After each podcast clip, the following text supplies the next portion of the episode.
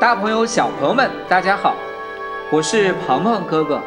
今天的鹏鹏说读书时间，为大家读的是《博物馆里的中国》绝妙器皿第一章，从仰韶彩陶到乾隆粉彩瓶。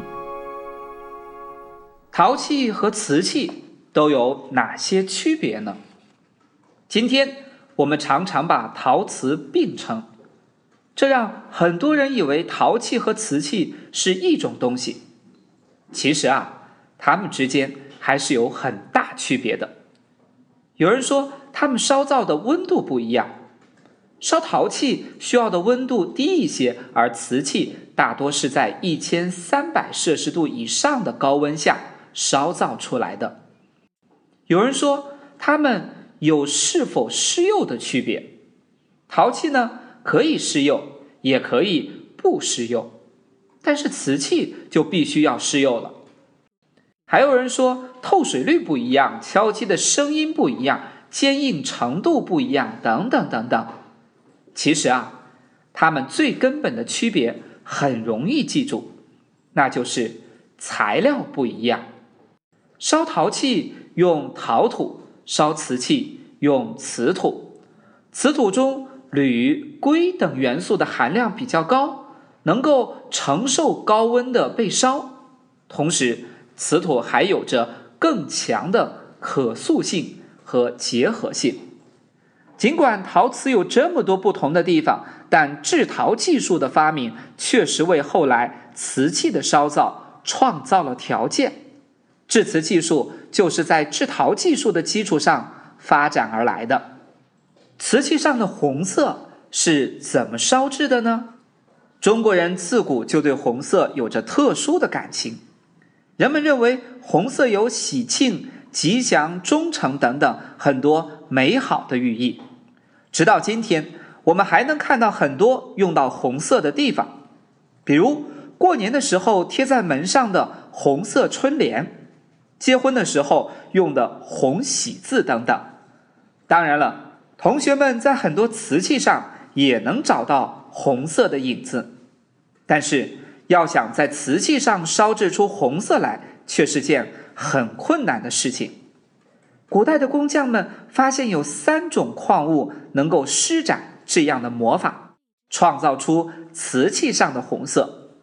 一种是铜，一种是铁，还有一种呢是金。烧出来的红色也是千变万化。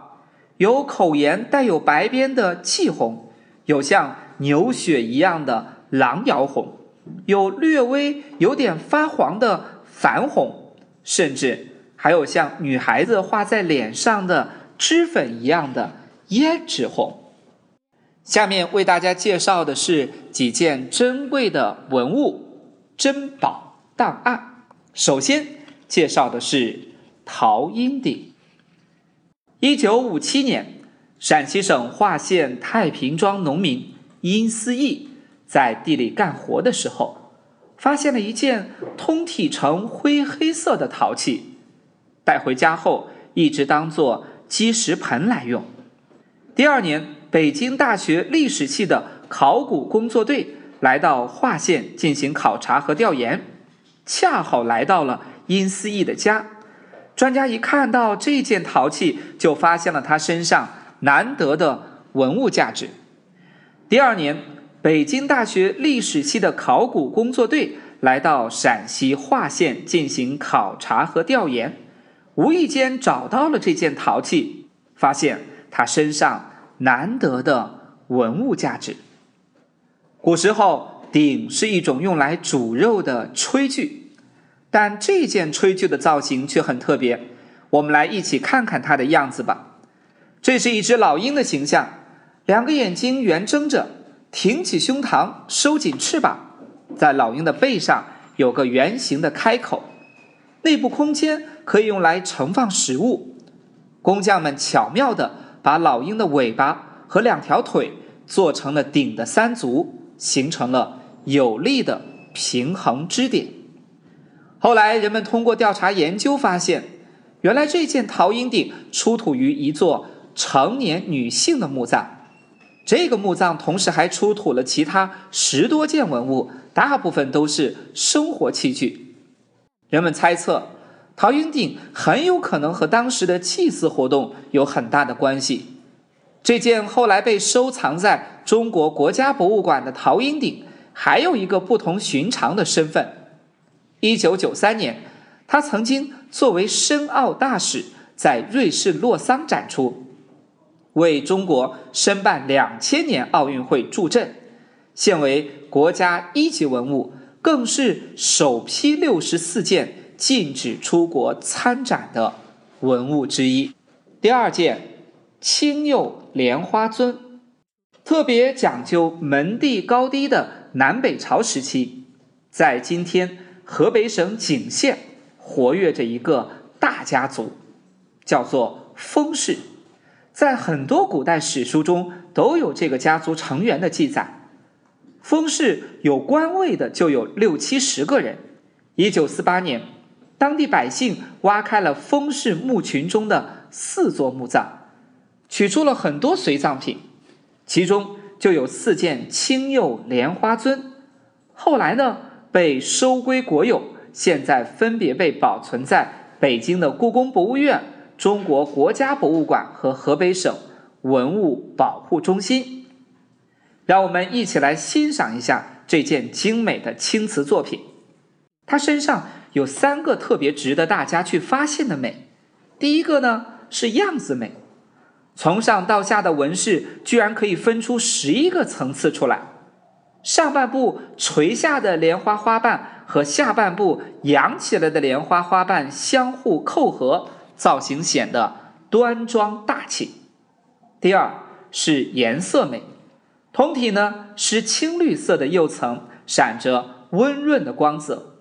有趣的是，那些上半部垂下来的花瓣微微向上翘起，形成的凹陷部分留下的釉料就多些，烧出来的颜色也深些，看上去好像花瓣颜色也有了由浅到深、由淡。到浓的变化。第三是工艺美，莲花尊的身上用了好多不同的装饰方法，比如浮雕、堆塑等等，让整个瓷器显得非常的华美。最后值得一提的是，图案中有莲花、菩提、飞天等等，这些图案和什么有比较紧密的联系呢？对了，那就是佛教。佛教自从汉代时传入到中国，到了南北朝时期，进入了一个发展的高峰期。这件青釉莲花尊就是当时佛教发展的重要写照。第三件，汝窑天蓝釉刻花鹅颈瓶。人们常说的宋代五大名窑，其实并不是宋代人自己总结出来的。而是后来的明代人总结的，有本叫做《宣德鼎遗谱》的书中，把宋代民谣中的汝官歌君定并称，于是后世就流传下了五大名窑的称呼。而在这其中最为珍贵的就是汝窑了。汝窑的瓷器以天青色为佳，宋代的皇帝们大多信奉道教，而在道教当中，青色。是很被推崇的一种颜色，因此宋代的皇帝们在烧造瓷器的时候，很喜欢把青色摆在很突出的位置。汝窑瓷的青色给人以温和内敛的感受。宋代诗人陆游说：“故都时定气不入镜中，唯用汝器，以定气有芒也。”很多人认为。正是汝窑的色泽柔和，让它赢得了皇帝的喜爱。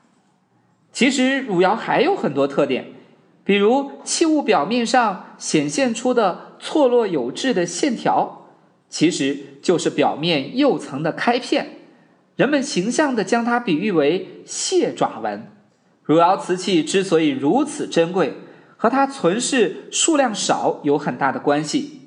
这件天蓝釉刻花鹅颈瓶，就是二十世纪八十年代人们对汝窑遗址进行发掘时，发现的。它通体呈现出天蓝色的效果，在颈部和腹部还用剔刻的方式描绘出了漂亮的莲花纹，给人带来美的享受。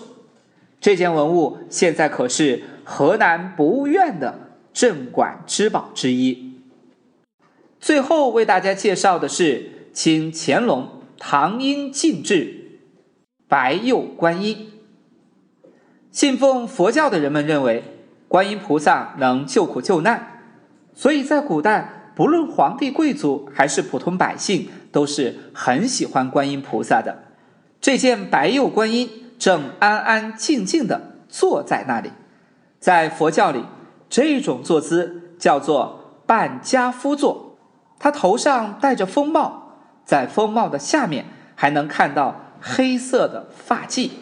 五官清秀，身体匀称，尤其是衣服的线条看上去特别流畅，整个造型给人以安详肃穆的感觉。观音像的背后还有四个字“唐英庆制”。唐英是谁呢？